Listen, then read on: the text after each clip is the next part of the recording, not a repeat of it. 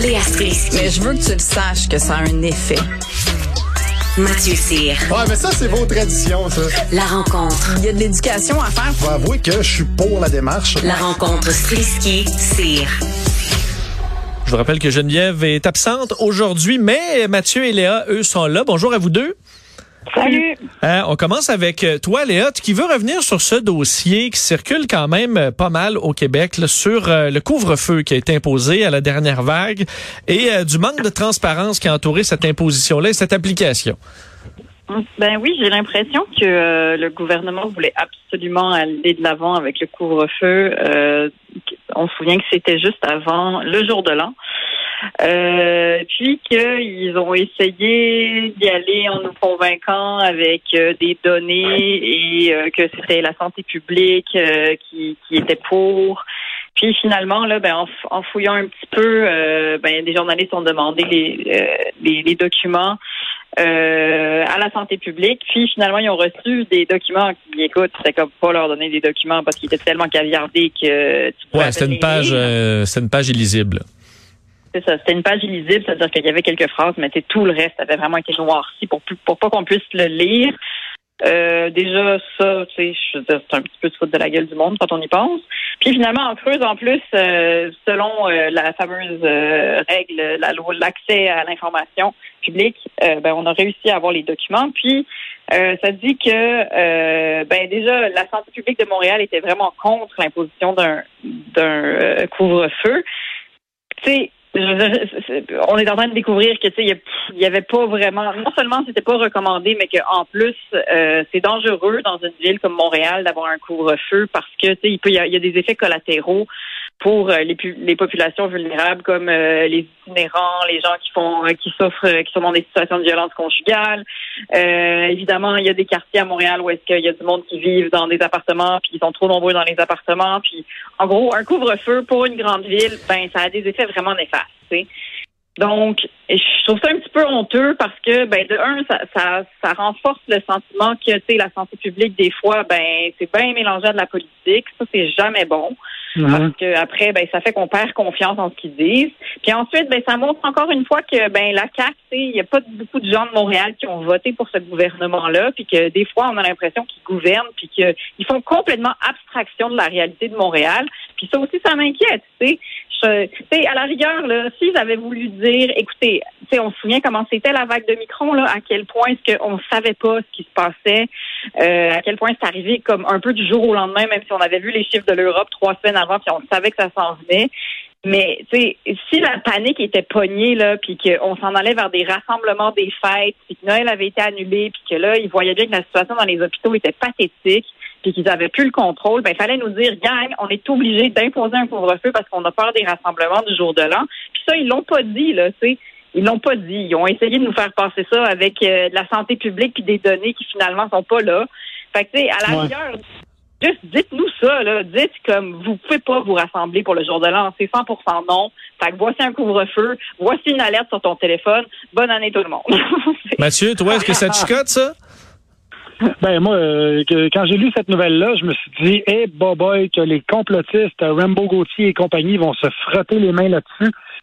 C'est, euh, ça leur donne raison, euh, je veux dire, sur ce point-là, quand quand, quand tout le monde, on essayait d'être des, des, des, bons citoyens, de respecter les, euh, les règles sanitaires, ben il y en a beaucoup qui disaient voyons donc, c'est de la bullshit, etc., etc. Puis là, quand tu vois un extrait comme ça qui sort, avec justement de, de, de, de l'information opaque, des documents caviardés, des, des conversations de mm. dernière minute qui étaient à peine quelques heures avant la conférence de presse, ben ça leur donne raison. Euh, tout ce que tu peux dire, c'est ben oui, vous aviez raison là-dessus. Mais est-ce qu'à un moment, euh, ouais, est-ce qu'à un moment donné, c'était sûrement à ce moment-là, c'est la catastrophe là à la grandeur. On voyait les projections, ça nous amenait à des niveaux d'hospitalisation absolument ingérables où on doit, devait choisir qui vivait, qui mourait.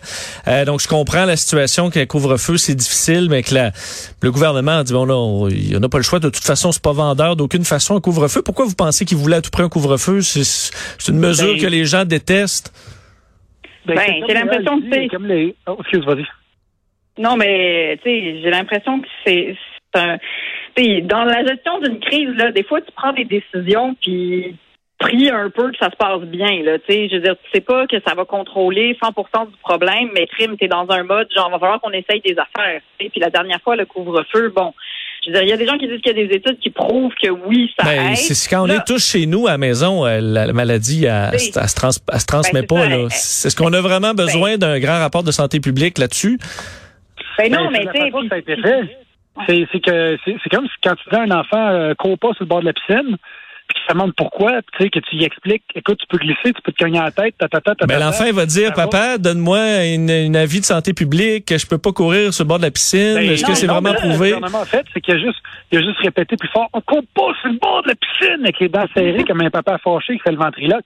Tu sais, je veux dire, amène-nous des arguments. Les arguments, ils les avaient pas. Fait qu'au Mais- moment où t'as pas oui, les mais arguments, Mathieu- tu dis justement, Oui, mais moi, moi, ce qui me dérange pas là-dedans, là, c'est que dans une situation d'urgence, à un moment donné, c'est qu'il faut que tu prennes des, des- des décisions drastiques. Puis j'ai l'impression que c'est dans ce mode-là qui était pendant les fêtes le gouvernement. tu sais. Fait que je suis pas complètement contre le couvre-feu dans la mesure où, tu sais, je pense qu'il y avait aussi aussi un, un certain move politique parce que ça fait genre on est en train de faire quelque chose pour cette situation catastrophique. Tu sais, je pense qu'il y a un peu de ça là-dedans aussi, mais aussi si je me mets à ben leur oui, mais place, attends, attends, attends. tu sais, ça me rassurerait que la population arrête de bouger quand il y a un virus. C'est moi qui Ben, gérerais ben ça. oui, il y a plein d'études scientifiques qui prouvent que qui prouvent le contraire, que le couvre-feu c'est inutile. Puis deuxièmement, si le, Ben là, il y a le pas, là-dessus, avait Mathieu, vraiment- euh, Mathieu, il y a pas de, pas plein d'études qui disent que le couvre-feu, c'est inutile. Il y avait une Ouais. étude euh, faite tout croche là-dessus, mais quand les gens sont tout seuls à la maison, ils donnent pas le- la maladie à leurs voisins. C'est quand même, Oui, oui, la c'est de la logique quand distanciation même assez simple. La, la distanciation sociale est utile, les vaccins sont utiles, les masques sont utiles, même que quand je suis allé au Chili, les gens portaient du double masque parce qu'ils trouvaient que c'était utile. Tout ça, c'est utile. Je conteste rien là-dedans. Par contre, le fait d'isoler les gens à la maison, oui, ça peut faire baisser le virus, mais il y a beaucoup d'études qui disent que non, ça a une incidence vraiment très, très, euh, très, très minime parce que pendant le jour, il n'y a rien qui prouve que ces gens-là respectent la distanciation sociale.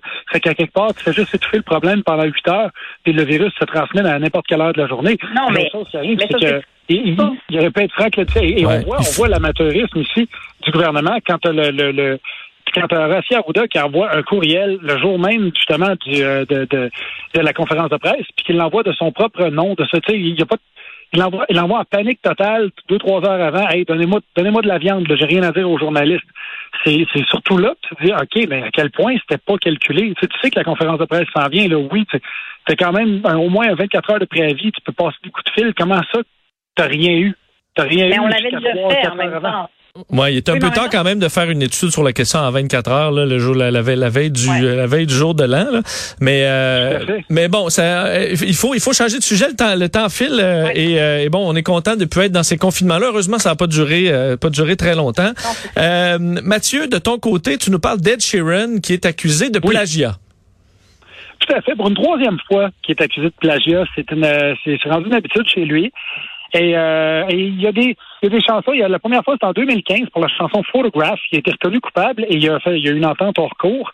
La deuxième fois, c'était pour la tune Thinking Out Loud et c'était nul autre que euh, Marvin Gaye qui, euh, qui, pour la chanson Let's Get It On, qui le traîne en cours pour ça, parce que c'est vrai qu'il y a des similarités.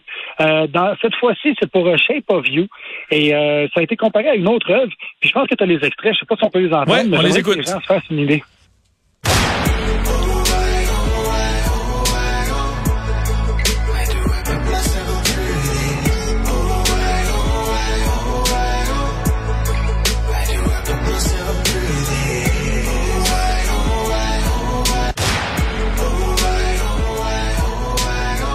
C'est ça. Est-ce qu'on- a la version Sheeran? Je pense que oui. Dans quelques secondes. C'est vrai, on la reconnaît quand même un peu, là. On sait de quelle chanson tu parles. On l'a.